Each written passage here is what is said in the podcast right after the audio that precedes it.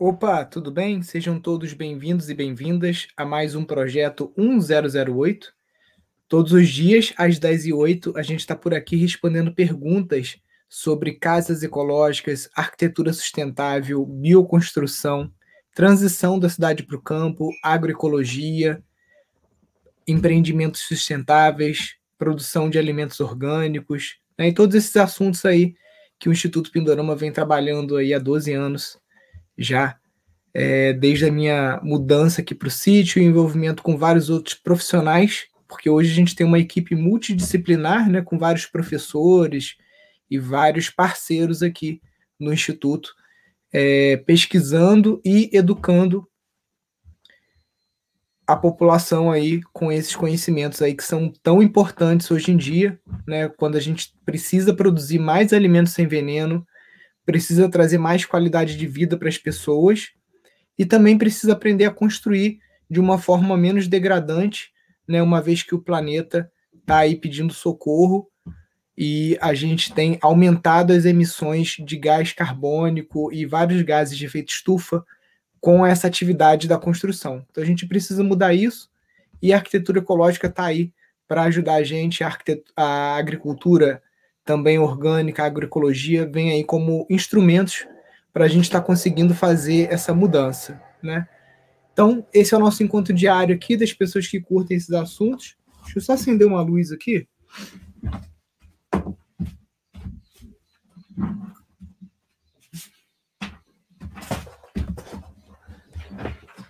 Peraí. Show, beleza.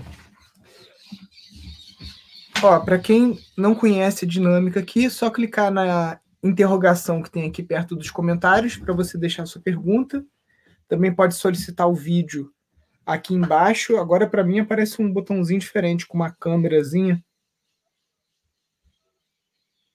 e o Instagram ainda não, não me liberou mostrar slides aqui, só no iPhone. Então, se eu quero mostrar alguma imagem para vocês, para quem está vendo aqui pelo, pelo Instagram, eu tenho que inverter minha câmera e aí eu consigo mostrar para vocês alguma imagem. Ó, já temos uma nossa uma primeira pergunta. Nilson, você conhece a técnica de tratar eucalipto para fundação com fogo? Sim, João Vicente, é uma técnica muito utilizada no Japão. Alguns alunos já fizeram essa técnica, né?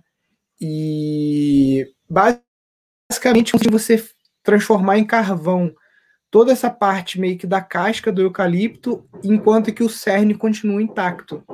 Então os fungos e a própria umidade não, não tem muito sucesso ali em degradar aquela parte que está no carvão. Né? Então, basicamente, o princípio é esse. Funciona, não tem experiência prática da técnica, mas algumas pessoas já fizeram e relataram que tiveram sucesso. Alguma opção ecológica para contrapiso além do solo cimento? É, até agora, faz poucos dias, uma aluna nossa, que é arquiteta, fez um, um contrapiso de solo cimento, né? Então, é como a gente fala, né? ecológico, ecológico, chão de terra batida com esterco e terra de cupinzeiro, né? Fora isso, sempre vai ter que ter um cimentinho ou você utilizar assoalho de madeira, né? O, eu mostrei também outro dia que a, o trabalho que o Luiz Carlos Rios faz, né, com esterídeo de bambu, e ele usa um calfitice por cima, mas o calfitice também leva um pouco de cimento, né? Cal, fibra, cimento e terra. Então, são as técnicas que a gente conhece.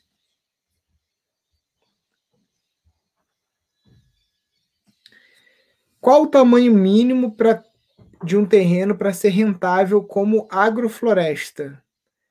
Então, isso depende muito, porque, por exemplo, se você vai é, agregar valor à produção da tua agrofloresta, é, por exemplo, com produção de geleias, conservas, ou artesanato, por exemplo. Tem um pessoal aqui em Friburgo da Oficina da Floresta, se não me engano o nome, é, que eles usam a bananeira, o caule da bananeira, para fazer uma tecelagem. Então, eles fazem puff, fazem caminho de mesa, faz um monte de, de, de coisas, né, de produtos artesanais e com isso conseguem um valor muito maior do que aquela pessoa que simplesmente colhe a banana e deixa o caule lá apodrecer. Né? Então depende muito dos modelos de negócio que você vai aplicar. E se você segue o Pindorama, se você participou do workshop Viver Fora do Sistema, ou de alguma edição da jornada para um sítio rentável, você deve saber que a gente não indica que você tenha apenas um modelo de negócio. Né? Então, se você tem um terreno e está querendo fazer só agrofloresta nele e mais nada, não é uma recomendação do Pindorama. A gente recomenda que você pense em outras atividades paralelas à tua agrofloresta para você conseguir que esse sítio seja sustentável e economicamente viável também. Bom dia. Qual o valor em média que se gastou na construção da tiny house que o Marcelo Bueno é, realizou aí? Então, João, nessa fase 1 aqui, a gente chegou em mais ou menos mil reais por metro quadrado. Tá? A gente ainda não fez a elétrica e tem duas janelas que a gente ainda não fez uma porta grande, que são é, coisas caras, né? São só a porta de correr, o orçamento ficou em mais de dois mil reais, né? Então são coisas que não entraram na conta ainda, mas dividido por toda a metragem não vai aumentar tanto também no valor do metro quadrado. Né? Então, em torno de mil reais com materiais, sendo que a gente não correu preço, tá? A gente, como estava com pressa, a gente comprou no primeiro lugar que viu e comprava coisa no mercadinho aqui da esquina, que é muito mais caro do que se a gente comprasse numa loja de material de construção é, assim de grande porte, né? Então a gente fez tudo assim, meio que é, na correria, sendo que também tem eucalipto aqui no sítio, a gente é, usou pouco eucalipto do sítio, usou mais eucalipto tratado da serraria, isso também reduziria o custo. Mas essa planilha completa com os centros de custos e tudo mais, a gente vai estar colocando lá na aba de materiais do curso de casas ecológicas, junto com as plantas 3D, planta executiva, tudo lá que tem direito. No CAR do nosso sítio teremos. Não, no, no CAR do nosso terreno que recém compramos mostra apenas as percentagens de reserva legal. Área consolidada. E cadê o resto da sua pergunta? Deixa eu ver se eu acho aqui. Deve estar digitando ainda, né? Então daqui a pouco você completa a sua pergunta. A obra Cronos do Instituto é de alvenaria tradicional? Então, aí é que está o pulo do gato. Ela não é de alvenaria tradicional. Ela utiliza os materiais que normalmente se usam numa alvenaria tradicional. Mas a casa não é de alvenaria tradicional. A gente está fazendo painéis de argamassa armada, batizados de losetas, e a gente está fazendo lajes e base para casa, né, com artefatos pré-moldados chamado cascagem. E com isso, é, uma casa com a mesma metragem que a nossa aqui, se você fosse fazer de alvenaria convencional, você gastaria 60% a mais de concreto, vergalhão, areia, é, de concreto, né? Que o concreto vai, verga, concreto armado vai areia, cimento, brita e vergalhão. Né? Então você gastaria 60% a mais de material. Tijolo, eu acho que seria o mesmo gasto, tá? O gasto de tijolo que a gente está tendo aqui, numa casa de alvenaria, seria o mesmo né? Só que você economiza justamente nos materiais que são mais caros, que é cimento, areia e vergalhão. 60% a menos. Por quê? Porque a gente não está montando coluna. A gente coloca uma varinha de vergalhão em cada painel de argamassa armada. A gente não precisa fazer cinta, dependendo do desenho que você vai fazer da, da casa, né? Aqui a gente está fazendo uma casa de dois andares, com mezanino. Então a gente está fazendo uma espécie de cintamento, só que bem menor, do que aquela cinta que normalmente se faz com uma tábua de 30 centímetros, quatro vergalhões. Então a gente está economizando bastante material no método executivo, ou seja, desenha tudo. Com os mesmos materiais de uma casa de alvenaria normal, se você utiliza um desenho diferente, você gasta menos material. E essa casa vai ter um desenho bem diferente porque o telhado também vai ser de tijolo. Né? A gente vai utilizar justamente os mesmos tijolos furados, aqueles nove furos, o tijolo baiano, para estar tá fazendo uma abóboda também. E aí vocês vão ver como que faz um outro tipo de telhado, né? Que não é muito comum aqui no Brasil, mas no Uruguai, na Argentina é, e outros países aí hispânicos são muito comuns as abobadilhas e esses tipos de telhados feitos com tijolos maciços e tijolos furados também.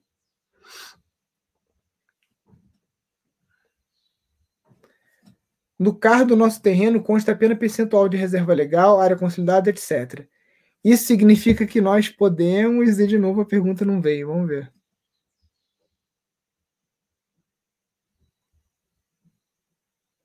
Eu acho que eu já entendi a sua pergunta. Você quer dizer é, se vocês podem escolher, né? Mas então, o CAR ele é um levantamento topográfico autodeclarado através de imagem via satélite.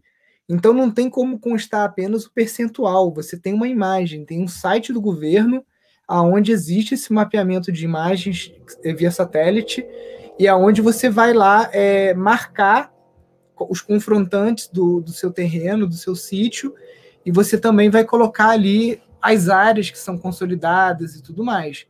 Então, se está só com um papel com os percentuais, eu acho que tem alguma coisa errada no seu CAR. Ou você não está acessando é, o local correto. Bom dia, quero pintar uma parede dentro de casa. Pode me dar dicas de como fazer, onde buscar o material? Eu vou postar aqui nos stories depois as fotos e a receita de uma aluna nossa, lá da Ecovila Sementeiros, que ela acabou de pintar a casa é, com uma tinta ecológica, que basicamente é cal para pintura, cola branca e terra.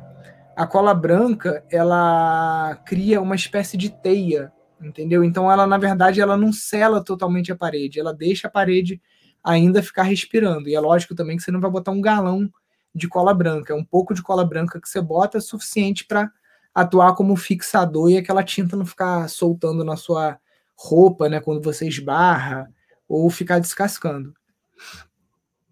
Pessoal, só lembrando que eu não consigo ver as perguntas aqui nos comentários, é para colocar na interrogação, porque os comentários aqui passam muito rápido.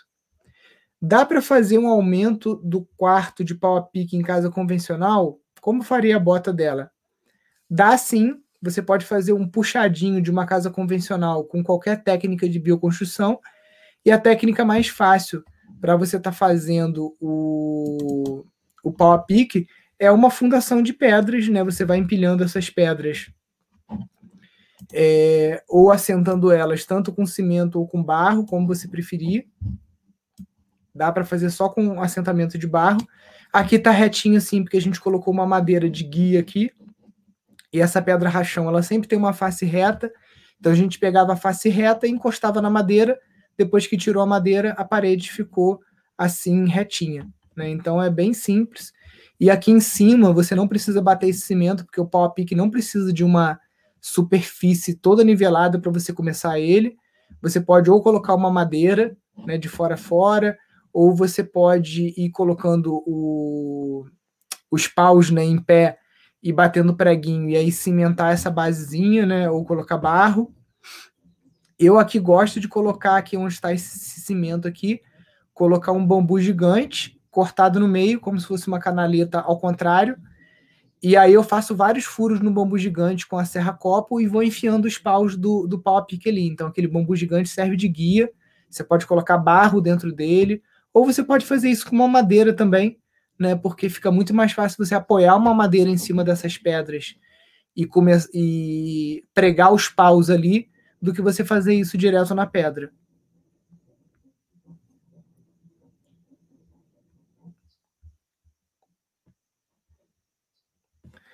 Como prender o telhado de eucalipto no hiperadobe? Então, o hiperadobe geralmente é a última fiada a gente vai fazer ou de solo cimento ou de concreto, tá? Mas não é uma, uma obrigatoriedade. Como que você faz essa, essa, essa conexão? Você pode pinar né, através de Tabix no HyperAdobe, tá? Você pode utilizar é, pedacinhos de vergalhão ou até mesmo de, de, de madeira, né, para você tá, tá pinando. Só que basicamente o, o, o, telhado ele meio que ele apoia, ele, ele, ele larga o seu peso em cima das paredes do hiperadobe. Né? Então não necessariamente você teria que pregar. Tá? O telhado fica sustentado pelo seu próprio peso. Estou construindo um pergolado na varanda e gostaria de fazer um telhado verde. Que material usar? Então, se é um pergolado, é uma coisa de baixo custo né, que você está fazendo, por cima dos bambus, né? Você vai botar um bambu do lado do outro ou alguma coisa assim para fazer o forro. Você pode simplesmente colocar uma lona azul ou aquele, aquela lona amarela e um plástico de estufa por cima da lona, porque esse plástico ele tem proteção anti-UV e ele vai conferir uma durabilidade maior para sua lona. E aí seguir o, o, o, passo a passo do teto verde, né, fazendo ali é, todas as camadas que são necessárias para esse teto verde é, drenar direitinho, né? Você não precisa fazer todas as camadas que a gente faz num teto verde é, de uma casa, né, onde você vai estar tá morando ali dentro e tudo mais, né, para um pergolado, mas basicamente você vai ter que fazer uma área de dreno. E aí, pelo menos, você vai precisar de tábuas ou bambus para fazer a base e a lona, né? O papelão, às vezes, você não precisa, porque você não vai ficar andando em cima do pergolado. Às vezes a terra também não, basicamente só a placa de grama e a trapoeirada, por cima, e aqui um drenozinho para você estar tá melhorando aí a drenagem.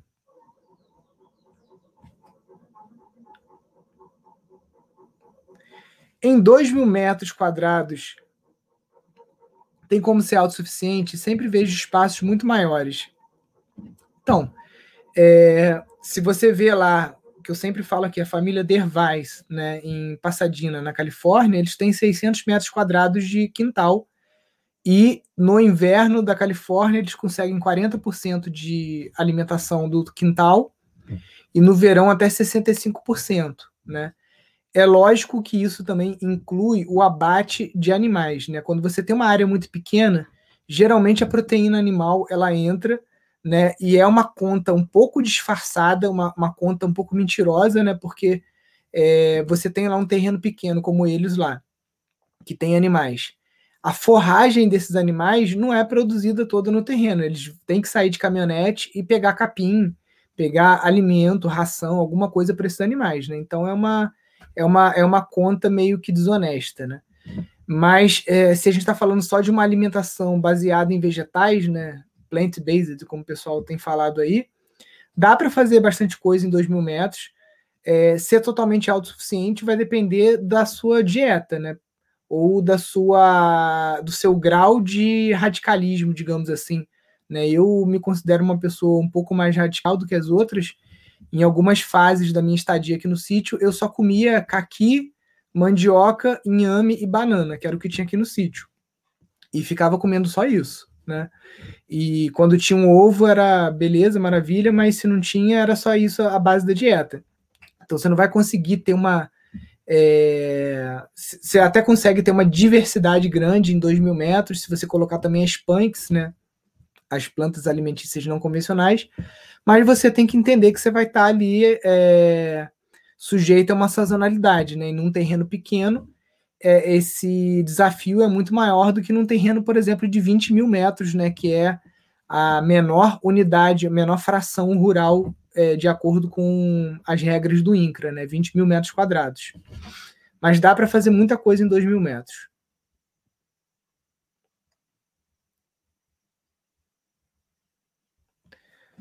Bom dia, tenho muito bagaço de cana por aqui. Posso utilizar na bioconstrução?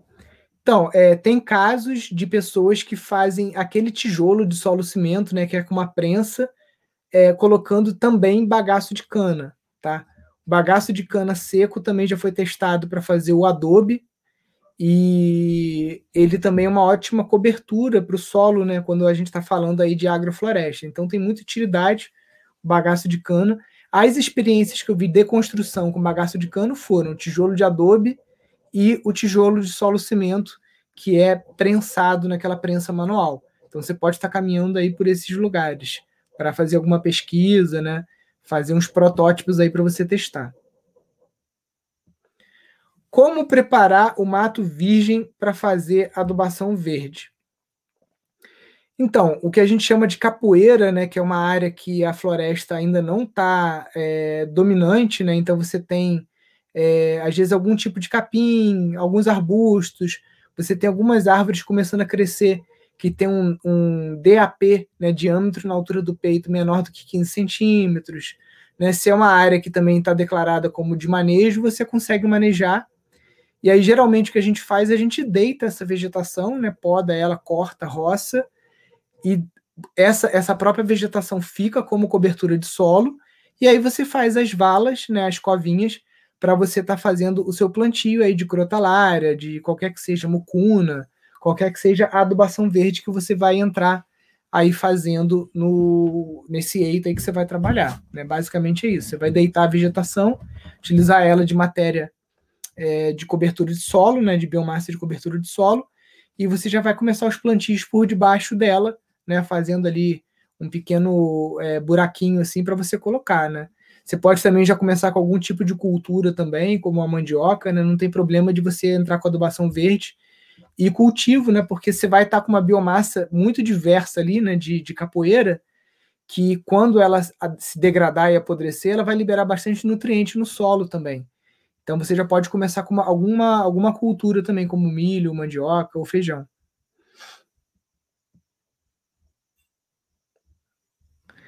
Tem uma nascente no sítio que está com marrom, chamam de ferrugem. É possível recuperar ela? Então, Mônica, aqui na nossa região também, muitas vezes a água vem com esse tipo de, de, de ferrugem, né? Basicamente o que a gente faz é fitodepuração, né? Levar essa água para um filtro com plantas aquáticas e fazer uma filtragem física também, né? Com areia, carvão, né? E brita. E a gente usa para irrigação, né? Às vezes para consumo não fica tão boa para você usar.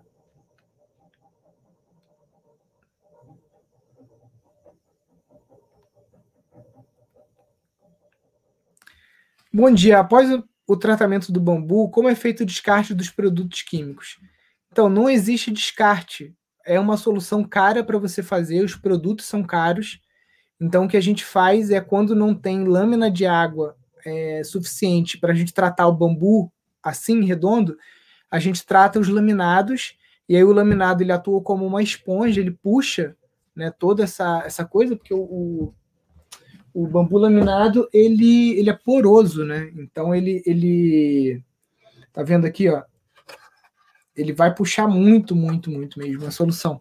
Então a gente usa o bambu laminado para meio que para secar o tanque. E se sobrar alguma coisa é um balde e como as duas substâncias que são usadas para o tratamento são nutrientes vegetais, eu posso pegar aquele balde, botar mais água, diluir e borrifar isso na planta, nas plantas, como adubo foliar. É, enfim, não tem nenhum problema da gente estar tá solubilizando mais essa, essa, essa solução, né, que está mais concentrada para o tratamento, e está utilizando como nutriente vegetal.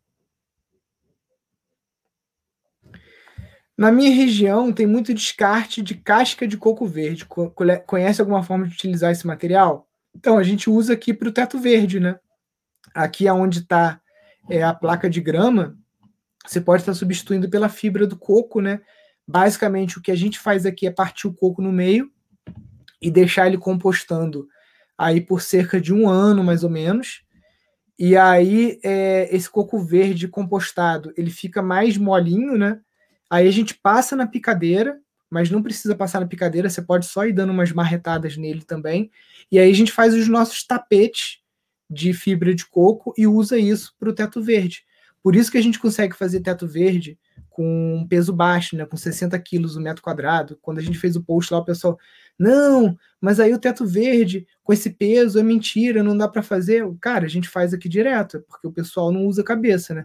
Para que, que eu vou botar um monte de material pesado no teto verde se eu quero só um isolamento térmico, né? Então a própria fibra de coco, pelo espaço de ar que vai ter ali dentro daquela tipo de esponja, né, aquela forma, eu vou estar tá criando um isolamento térmico também, né? Então, é, para mim o uso melhor seria para o teto verde, né? Até porque se você for parar agora na internet, no Google, para ver o custo das placas de fibra de coco que o pessoal vende em loja de jardinagem, você vai cair para trás. É muito caro.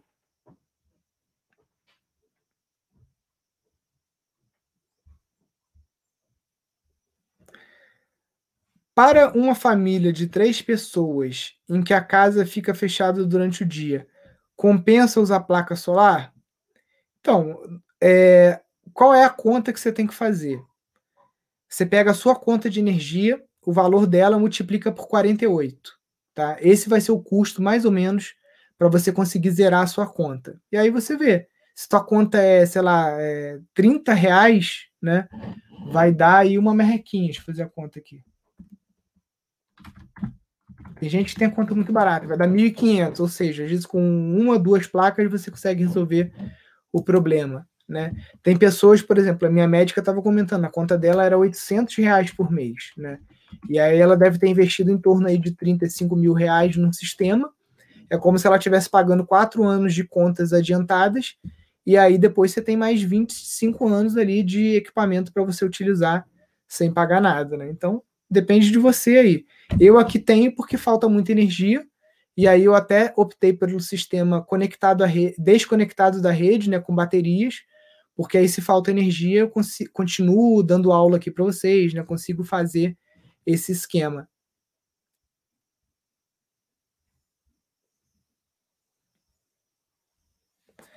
Para receber visitas ecopedagógicas, precisa de muito investimento? Como começar? Então, não precisa. Basicamente, você tem que fazer um circuito permacultural. E ele não precisa estar pronto. Então, basicamente, se você fizer uma composteira bem bonitinha, bem sinalizada, né, às vezes com uma plaquinha pintada à mão, explicando ali como é que é o processo com as minhocas ou com a compostagem termofílica, você fazer um galpãozinho pequeno para você estar tá fazendo tijolos de adobe e mostrando para as crianças como é que faz um forno de adobe, ou como é que você faz uma casinha de adobe, né? É, se você já tiver uma cozinha, você fazer alguma oficina culinária com as crianças, de colher algumas coisas, como a, aqui a gente colhe a mandioca e pega o coco seco e faz um bolo de mandioca com leite de coco, né? E caldo de cana, né? Que a gente tem aqui, usa ele também. Então, enfim, é, não precisa de muita coisa, né? As crianças estão presas em apartamentos, têm uma vida muito artificial, muito em cima de tela, de celular, de tablet. Então, qualquer atividade na, na natureza que você fizer, por mais simples que aquilo possa parecer para você, para as crianças é muito interessante. E se por trás daquilo você ainda está usando para explicar um pouco os princípios da permacultura, da agroecologia, da bioconstrução, né, não, tem, não tem grandes investimentos que você precisa fazer.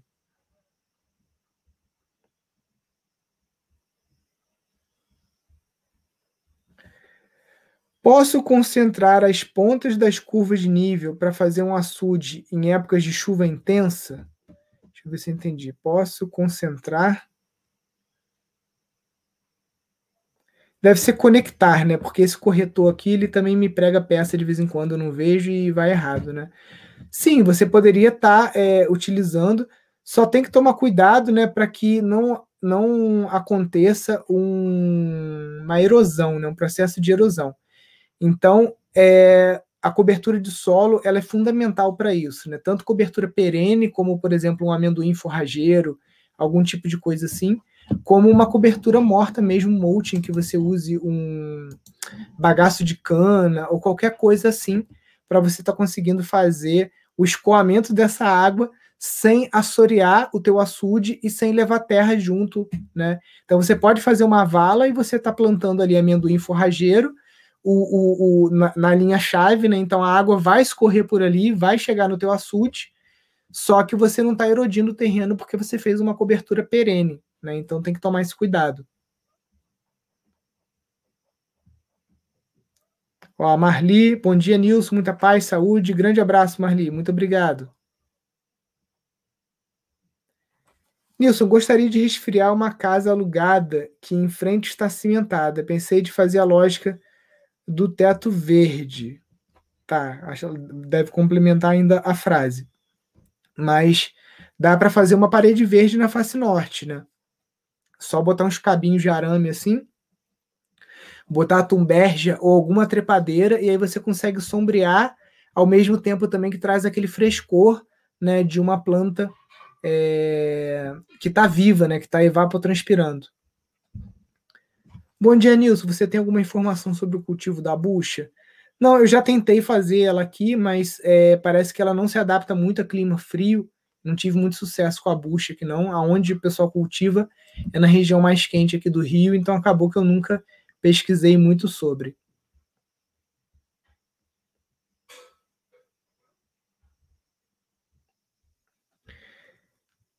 Estou meio receosa de iniciar o teto verde aqui em Salinas e aumentar muito a umidade, mofo. Então, Ana Clara, Na verdade, o que aumenta a presença de umidade de mofo dentro da casa não tem nada a ver com o telhado, tá? Muito, é, embora o que possa acontecer é justamente o contrário. É, como eu já falei aqui algumas vezes, né? Os únicos locais que tem é, goteira aqui no Instituto Pindorama são o, o, nosso escritório aqui, que é uma laje, e a casa sede que tem telhado, é, telhado telha romana, tá? Na kitnet, o que é, é, ela é tipo um conjugadinho assim, né? Quem já veio aqui sabe onde que é, né? É uma laje de mais ou menos 30 metros quadrados. Esse, é, esse ano entrou tanta chuva para dentro do escritório que aí trouxe umidade ali para dentro, né? Enquanto que nenhuma das edificações que a gente tem em teto verde aqui tem nenhum problema de umidade.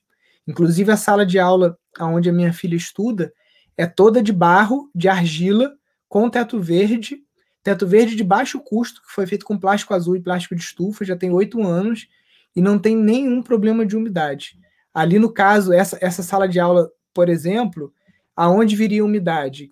É, a gente fez a sala de aula, colocou os caibros e colocou o assoalho direto em cima da terra. Então, se algum dia eu for ter problema de umidade ali, vai ser umidade vindo do chão, não umidade vindo do teto. Então, o teto verde ele não tem nenhum problema com relação à umidade. A umidade ela vai vir ou pelo chão, no caso desse, como a gente, por exemplo, se você pega uma fundação como essa aqui que a gente fez, né, e você joga terra para dentro, né, e bota o assoalho direto aqui em cima, se essa terra não está seca, você está fazendo isso em época de chuva, pode ser que essa umidade suba para o teu assoalho, né? Então tem gente, até perguntaram ontem, Nilson, bota plástico, não bota plástico? Tem gente que bota plástico. A gente aqui já chegou a colocar plástico em alguns quartos, outros não, porque a gente vai pesquisando, né? Então a umidade vem pelo, pelo chão, vem pela parede. Então, se você também é, não fizer uma boa impermeabilização da. Peraí, não é essa foto que eu quero, é essa aqui. Essa, o, o, cimento, né? O cimento ele é higroscópico, ele vai puxar água. Aqui no caso, como tem a pedra, essa umidade que está aqui no chão, ela não vai conseguir subir aqui para a parede, né? É, porque quando você faz aqui tudo de cimento, essa umidade sobe e vai para a parede. É outro lugar que dá umidade, dá mofo. Outra coisa que dá mofo dentro de casa é parede de cimento de alvenaria porque se você tem a umidade sobe, né, a própria parede puxa e porque o, o cimento ele é hidrofílico, né, ele, ele gosta de água, ele puxa água, tá? Então outro problema, parede que não respira, né, como as paredes de alvenaria. É, parede de terra que pegue chuva também pode dar umidade. Então, se você não fizer um beiral comprido uma, e ficar sempre dando chuva de vento, pode ser que traga mofo e umidade.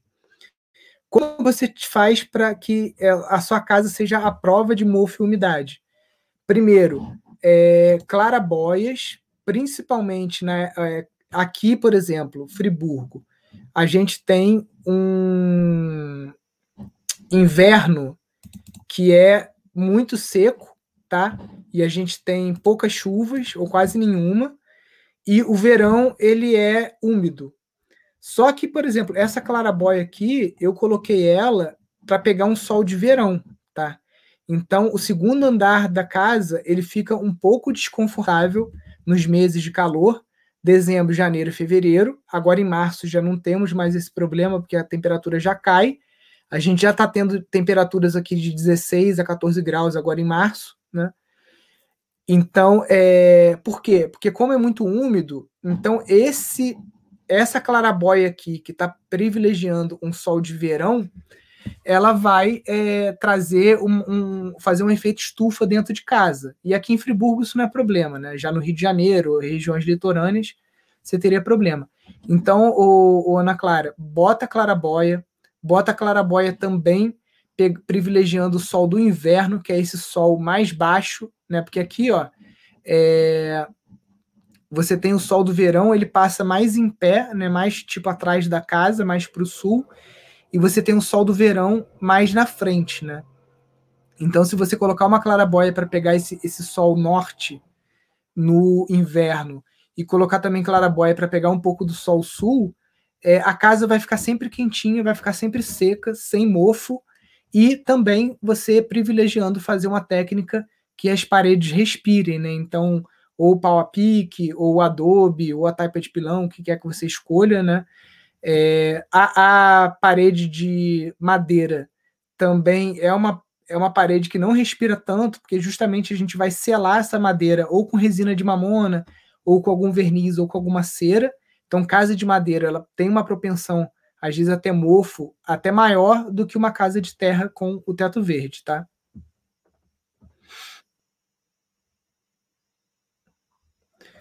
O texto foi cortado, gostaria de gramar em cima do cimento.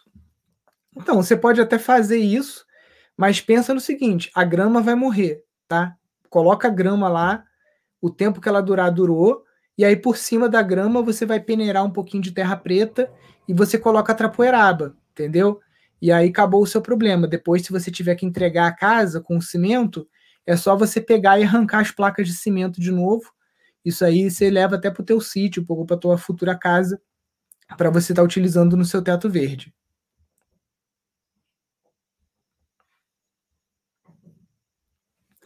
Buchas pequenas substituem as abobrinhas, são deliciosas. Ah, legal.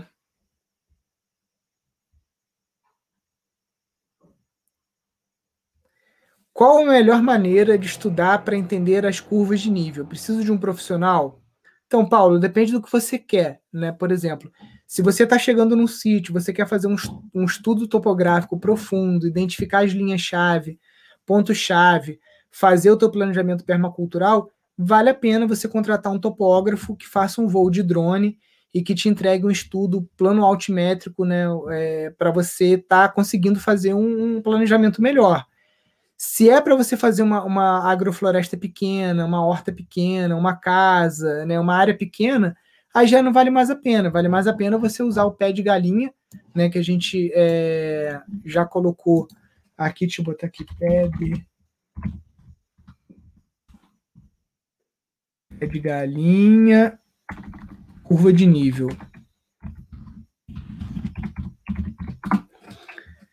se você usar essa ferramenta aqui, né, que é o, o, o, pé de galinha, você consegue encontrar a curva de nível do seu terreno, né? E só que pra, imagina você fazer esse processo todo numa área muito grande, né? Vai ser muito mais fácil você fazer isso através de um voo de drone ou com um topógrafo. Mas para uma área pequena, tá vendo? Você consegue fazer as curvas de nível bem tranquilo, né? Só com essa ferramentazinha aqui né, que é do Pé de Galinha, que basicamente é um A, é, para quem está só ouvindo a gente pelo Spotify, né, é um A feito de madeira com um prumo, né? E aí você consegue ir caminhando com ele pelo terreno e encontrando ali as curvas de nível. Pensei em inverter a grama, colocando um pouco de terra. É isso mesmo, Edna. Bota a folha para baixo, a raiz para cima, peneira um pouco de grama por cima de, de terra preta por cima e coloca a trapoeraba ali, que ela vai pegar, ou amendoim forrageiro, mas a trapoeraba eu acho que ela vai ter mais sucesso que o amendoim, eu acho que talvez ele sinta um pouco esse solo muito raso, e aí com a trapoeraba você vai ter sucesso.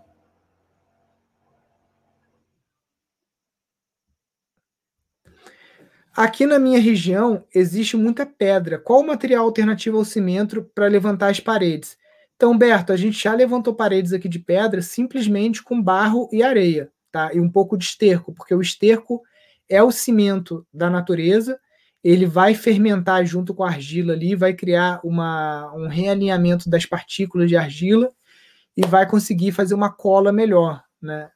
Então você pode assentar isso com um barro, né? Antigamente não tinha cimento e o pessoal fazia exatamente assim.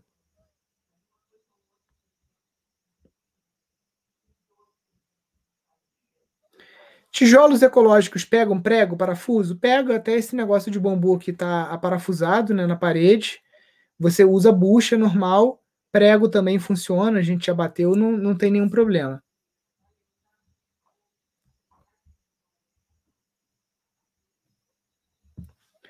Como vocês lidam com animais sobre as produções? Já tem um equilíbrio? Usam cerca?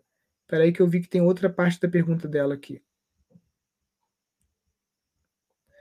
Aqui os tatus e javalis acabam com a roça de mandioca, gavião, as galinhas, gavião com as galinhas e galinhas com a horta.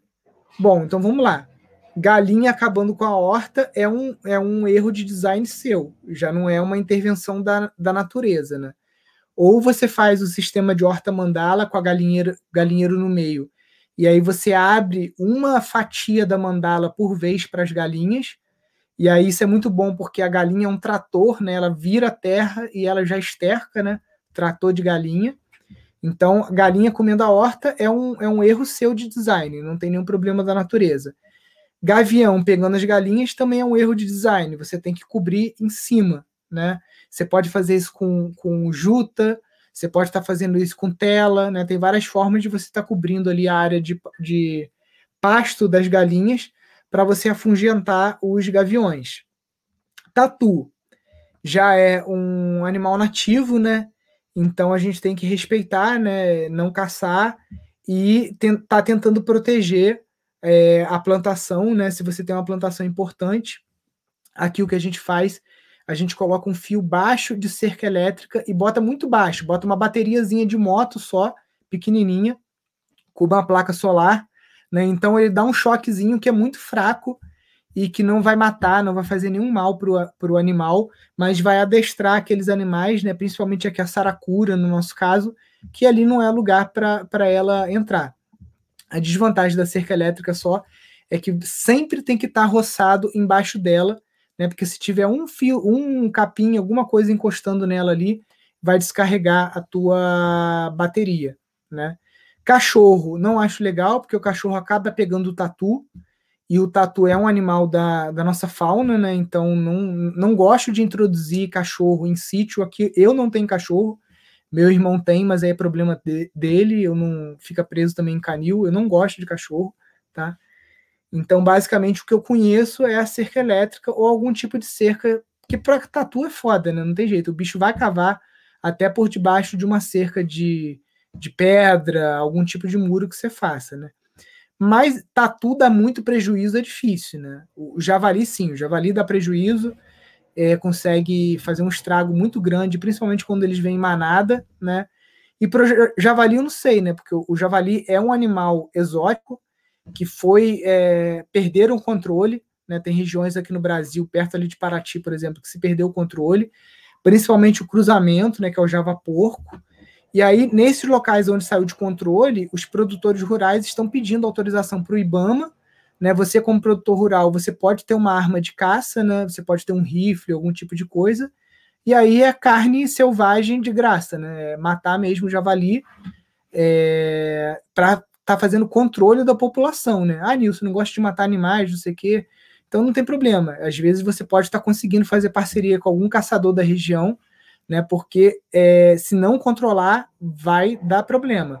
Já tem regiões lá no sul do país em que o IBAMA está é, saindo atrás dos caçadores, né, contactando, dando licença, ajudando no, no, no processo de compra de arma e tudo, para os caçadores ajudarem a fazer esse controle do javaporco, né, porque é um animal que se prolifera muito rápido, são animais muito grandes, muito agressivos, eles podem matar um ser humano, né?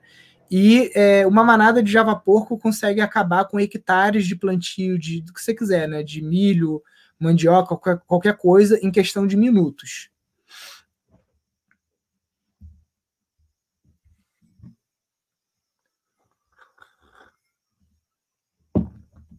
É, o pessoal comentando aqui, né? Do Java Porco.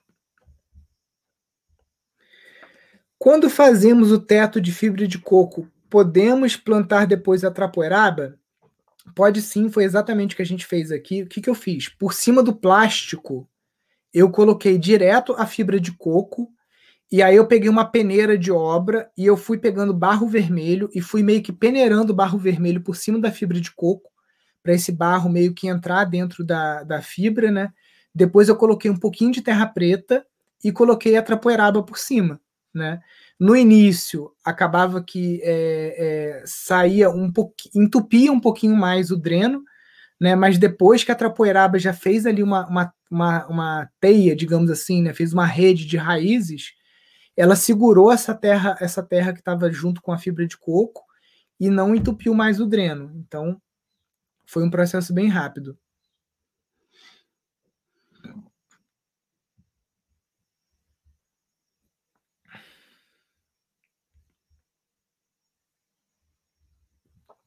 quais as vantagens e desvantagens de solicitar a implementação de uma RPPN dentro da minha área? Aí, peraí, que eu acho que tem uma segunda parte a pergunta.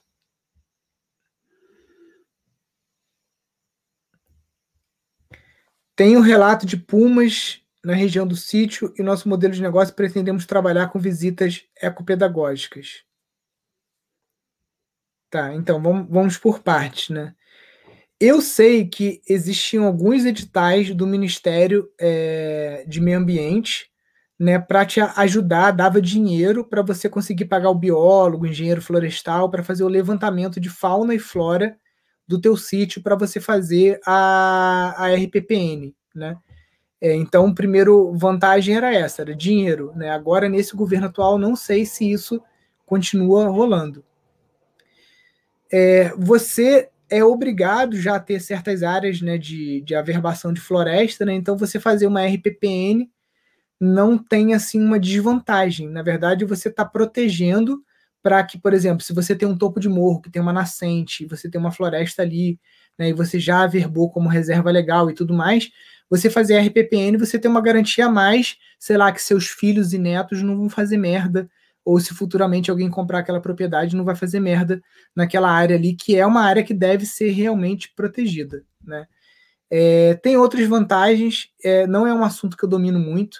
Uma das estações sementes do Instituto Pindorama, que está começando lá em Macaé, a RPPN Águas Claras. Então é a Maria Inês. Eu vou ver se eu consigo convidar ela aqui para a live aqui um dia, para ela trazer para a gente mais informações de como foi o processo dela de registro da RPPN e quais outras vantagens que tem aí para a gente estar tá registrando uma RPPN nos sítios. Com relação ao que você falou aí de animal selvagem no teu sítio e visita ecopedagógica, aqui no sítio mesmo eu já dei de cara com a, a onça sussuarana, mas geralmente isso é fim do dia ou início do dia, né, de madrugadinha ou no entardecer. E muito dificilmente você vai ter visita ecopedagógica 5 horas da manhã ou no entardecer, tipo 5h40, 6 horas, né? Geralmente também esses animais eles ficam mais na floresta, né? É difícil eles descerem aqui para a área onde está circulando humano, né? Mas dessa vez que eu encontrei com a onça, eu estava dentro do carro e o que eu fiz foi acelerar o carro, tipo fingindo que ia atropelar ela para ela ficar com medo e com isso ela ficar mais esperta e não ficar vindo mais aqui pro para nossa área aqui é, de circulação, né?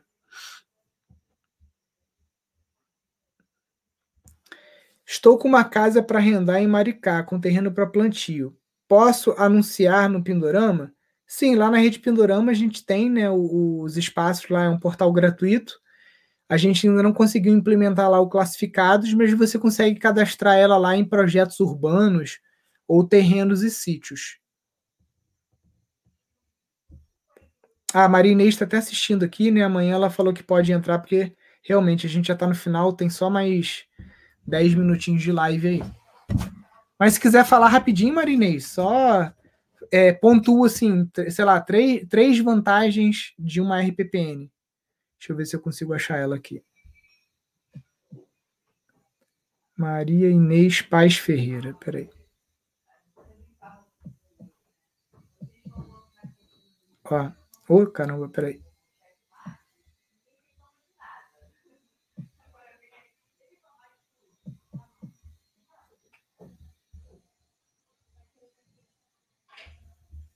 Não sei se eu. Acho que eu consegui, deixa eu ver.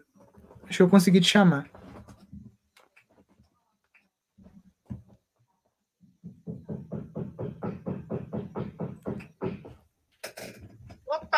Oi, Marinês, tudo tá bem? Me ouvindo? Estamos te ouvindo. Beleza, bom dia. bom dia, gente. Então, olha só, é, vantagens, né? A gente tem algum apoio do governo. Não é muito, mas algum apoio a gente tem, assim, no sentido de controle de caça, principalmente, conseguir ações de fiscalização ou ações da polícia ambiental, né, para ajudar em crimes ambientais que ocorram no território. Isso é uma vantagem. A nível de recurso, aí depende do estado onde a pessoa estiver e dos programas de apoio de RPPN, né? Então, o Estado do Rio de Janeiro tem um programa até robusto Não dá para apoiar todas, mas as que já estão mais avançadas já tiveram apoio de planos de manejo, né, para ajudar com a equipe técnica, né, para planos de manejo, para georreferenciamento, para ações técnicas. É, as desvantagens, né, é que para a gente manter isso ao longo do tempo, sem um modelo de negócio, que é o que eu estou tentando buscar agora, sendo transformado em estação semente, fica muito pesado para o proprietário, a menos que seja o proprietário milionário, né? que não é o meu caso. Eu sou aposentada, né? tenho recurso só da aposentadoria, então, sem o modelo de negócio que a gente está buscando aí implementar ao longo desse ano, fica realmente complicado a gente cumprir os objetivos da RPPN. Né? Mas outra vantagem, como o Nilson falou, é a gente né, se precaver aí de futuros é, é, donos, né? Porque a gente não sabe, né? O futuro, né? Se os herdeiros vão vender a propriedade ou vão desmembrar, né? E a RPPN é gravando em perpétuo, ou seja, quem comprar, adquirir, os próprios herdeiros têm que manter aquela área como reserva para proteger, né? No meu caso, eu protejo nascentes e protejo um rio importante na região, protejo a Mata Atlântica, e aí quem comprar sabe que está comprando né, um ativo ambiental para proteger, que não vai poder fazer determinados tipos de uso que não sejam sustentáveis. Né? Então, por isso eu transformei. Né? E aí eu não recomendo transformar a propriedade toda, recomendo transformar apenas aquela parte que você realmente quer preservar, conservar, porque dependendo do estado, aqui no Rio de Janeiro, por exemplo, RPPN é a Unidade de Conservação de Proteção Integral, que não admite o uso direto dos recursos. Ou seja, se eu tivesse transformado a minha propriedade toda, eu não poderia nem captar água, né? Porque uhum. eu não poderia usar nada dos recursos ambientais. Seria só para proteger a biodiversidade.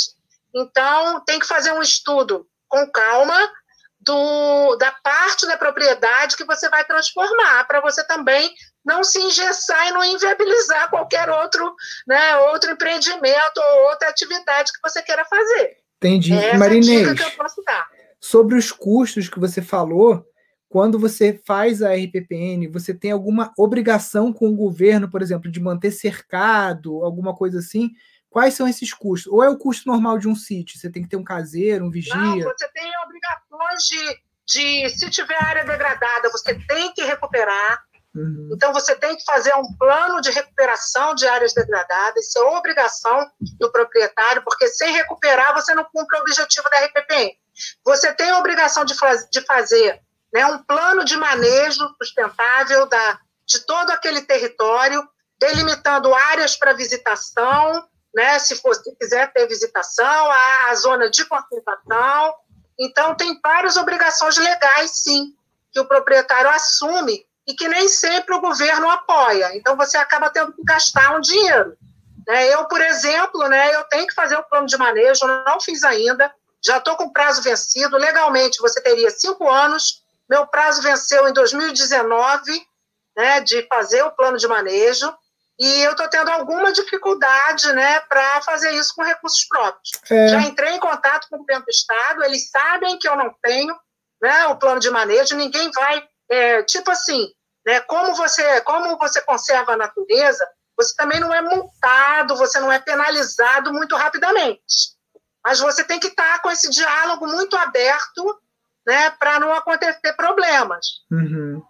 É, eu lembro que teve uma época que o, o Ministério do Meio Ambiente Federal mesmo, ele, ele tinha um edital que ele dava 35 mil reais para você justamente poder é, contratar o biólogo, contratar o engenheiro florestal, contratar a galera para fazer é, esse levantamento para o plano de manejo, né? Exato, mas aí depende de, de onde, de qual é a dominalidade da RPPN. Uhum. Se for uma RPPN federal, você acessa recurso federal. Se for uma RPPN estadual, você vai acessar recursos estaduais. A RPPN municipal já é mais difícil, né? Uhum. Poucos municípios têm um programa de incentivo à criação de RPPN, tem lei para. Porque tudo isso tem que ser regulamentado por leis, decretos. Né? Então, a gente tem ainda poucos municípios, mesmo no estado do Rio, que têm os seus programas municipais de incentivo a criação de RPPN. Eu só consegui criar a minha porque, na época, a gente acessou um edital da SOS Mata Atlântica que apoiava recursos para criação. Então, eu não gastei praticamente nada, só a documentação, parte cartorial, mas toda a parte de levantamento técnico, eu tive apoio desse edital da SOS Mata Atlântica para criar e apoio do governo do Estado, senão eu não teria conseguido, só uhum. com recurso próprio. É, eu então, acho o que eu recomendo é que as pessoas que queiram fazer isso procurem aí primeiro os governos dos estados, né, para ver se tem aqui como no Rio de Janeiro tem um setor de RPPN dedicado a isso, né? Se for no Rio fica mais fácil, tá? Aqui está muito bem estruturado e o programa de RPPN do Rio de Janeiro está ligado diretamente ao INEA. Então uhum. é um setor do INEA dedicado a isso. Né? E aí quem quiser, eu estou no grupo aí, né? Não sei se quem fez a pergunta, tá nos nos grupos, né? Se faz o curso, mas eu estou no grupo aí do curso de gestão de empreendimentos sustentáveis, no grupo de casas ecológicas, e aí pode entrar em contato. Tem o Instagram da RBPN, Águas Claras 1 e 2, né? E pode entrar em contato aí comigo, né? Para a gente conversar mais sobre o assunto, tá bom? Muito legal, Marinês. Obrigada aí pela sua participação aí, foi muito esclarecedora aí para gente. É, eu estou sempre assistindo 1008, nem sempre eu faço pergunta, mas eu todo dia que eu posso, eu procuro aí estar tá participando, né? E qualquer coisa aí nós estamos juntos. Valeu, querida. Obrigadão. Até mais. Eu só não sei como é que sai aqui, tá? Como é que eu faço para para sair. Eu Rapaz, vou deixa eu clicar ver. nesse xizinho que tem em cima da tela aqui. Isso, vamos ver se vai. Vê se vai. Tá? Se não der, eu saio da live. Show, deu certo. Legal, pessoal.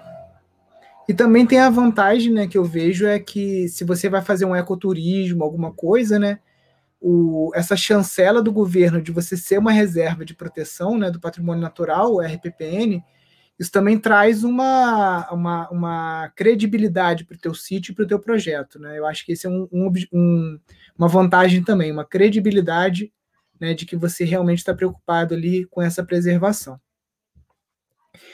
Em um sítio sem água encanada, quais seriam os pontos positivos que poderiam influenciar na compra? Essa pergunta de novo.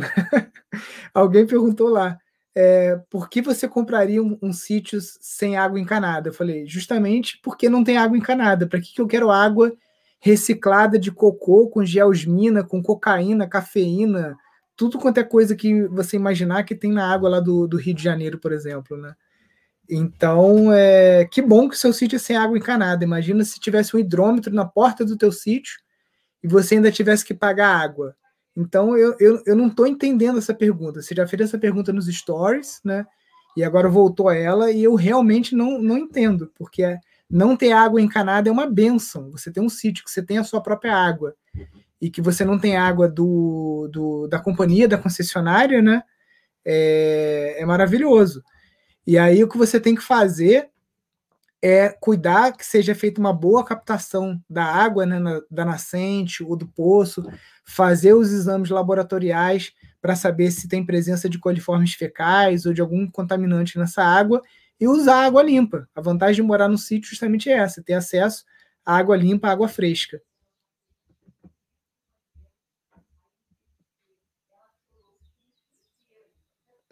Alagados construídos são uma boa para tratamento de águas cinza?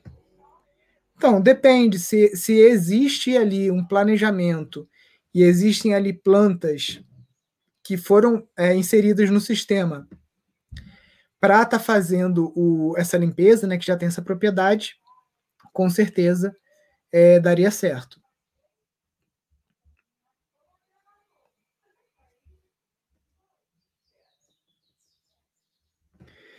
consigo fazer um SAF em curvas de nível, como ficam os extratos? Então, da mesma forma que na, na floresta, na natureza, né? Vamos, vamos ver aqui uma.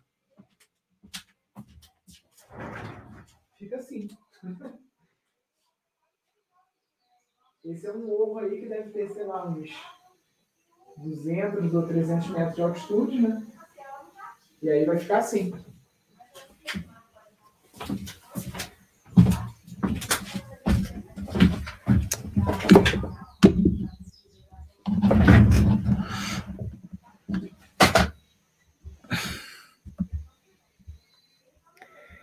Tem área mínima para TRPPN? É, mais uma pergunta aí que não, não fizemos para Maria Inês, mas acredito que sim. Não deve ser um pedacinho pequenininho, né?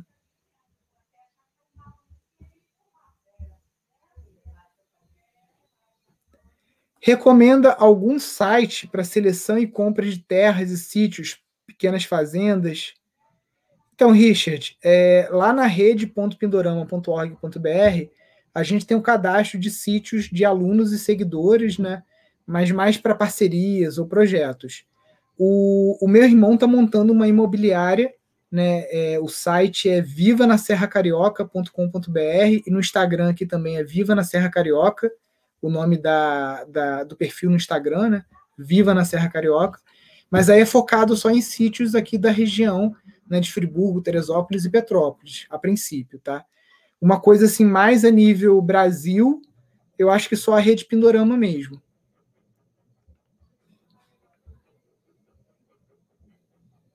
Ah. Wilson, bom dia. Qual o telhado mais barato para casa de pau a pique?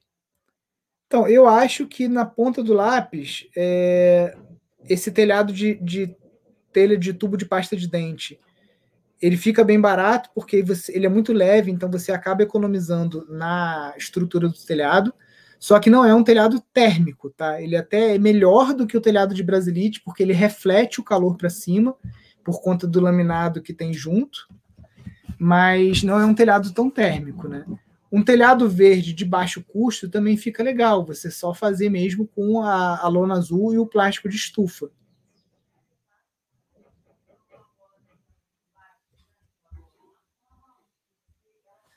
Ó, depende do estado. No estado do Rio, meio hectare é o mínimo para uma RPPN, né? Então, é, meio hectare né, seriam 5 é, mil metros quadrados, né? Até que é uma área bem pequena. Pensei que tivesse que ser maior. Né? Pensei que pelo menos fosse um, um uma, a área mínima do INCRA, né? tipo 20 mil metros, mas não. É só uma área mínima para desmembramento. Né? Então, meio hectare você consegue, aqui no estado do Rio, registrar a sua RPPN.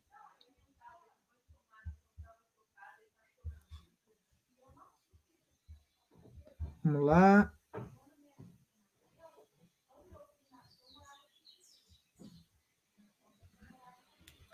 Dica para construção de uma casa ecológica no Cerrado, íngreme e com pedras.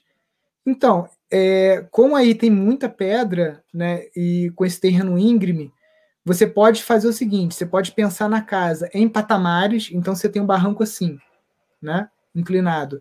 Você pode fazer essa casa, é, por exemplo, desnivelada. A casa não é toda plana no mesmo nível. Você tem uma sala mais baixa, aí você sobe três ou quatro degraus, você tem os quartos, Aí você sobe mais um pouco, você tem um ateliê, né? Então você aproveitar a própria inclinação do terreno para fazer uma casa que não é uma casa de dois andares, mas é uma casa espalhada e em patamares. Outra coisa que você pode estar tá fazendo também é estar tá fazendo é, arrimos de pedra para você estar tá fazendo a casa suspensa, né? Então você consegue fazer ali uma, um muro de pedras e você apoia as madeiras em cima do assoalho e dali você consegue fazer uma parte da casa plana. Né? E assim você vai conectando esses, esses pequenos platôs que você vai fazendo, né? Com isso você consegue uma casa bem interessante sem ter que ficar fazendo muita movimentação de terra.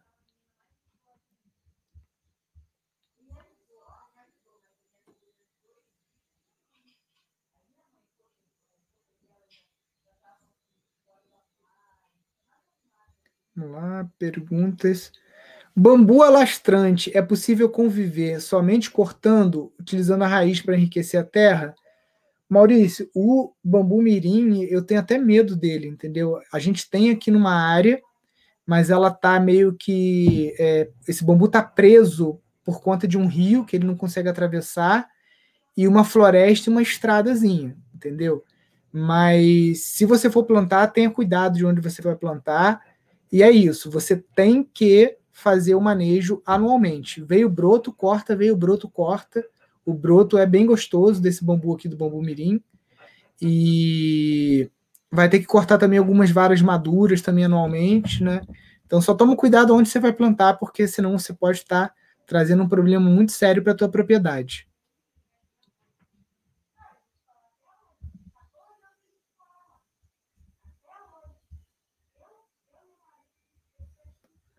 Vamos lá, perguntas.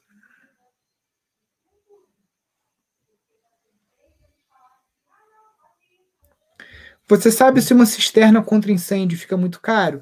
Então, depende, né, de como que você vai fazer essa cisterna. Por exemplo, geralmente, é, quando você está fazendo uma brigada de incêndio numa região, está capacitando as pessoas e está ali é, é, fazendo um planejamento né, contra incêndio florestal, você está fazendo aceros, são, outros, são várias medidas que você toma, né? Não é apenas construir uma cisterna. Mas esses, essas captações de água elas são feitas em regiões elevadas para você conseguir estar tá molhando isso com gravidade. É, a gente já teve alguns amigos fazendo de ferro-cimento e fica muito barato. Você faz tipo um silo, né? E o, o ferro-cimento também é resistente ao próprio incêndio, né? diferente se você utilizar uma caixa de polietileno é, ou de fibra de vidro. Se o incêndio for muito é, grave e se espalhar muito, até o teu reservatório ele pode ser derretido e, e ser comprometido, né? Já o ferro-cimento não. Então não, não, não fica muito caro, fica é, em, em alguns casos 10 vezes mais barato do que se você fosse utilizar uma cisterna de polietileno. Então, falando em dinheiro, com dois mil reais você consegue fazer uma boa cisterna de ferro-cimento, por exemplo, com uma, um volume que já seja interessante para um combate florestal. E não vai ser uma que vai dar resultado, né? Você tem que colocar algumas, dependendo da região.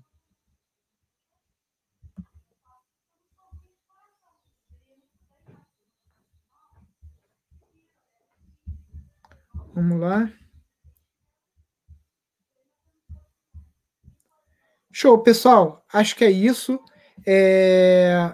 Não, é o site do seu irmão é só no Instagram mesmo. O site mesmo ainda não existe, é só Instagram por enquanto, que o projeto está começando.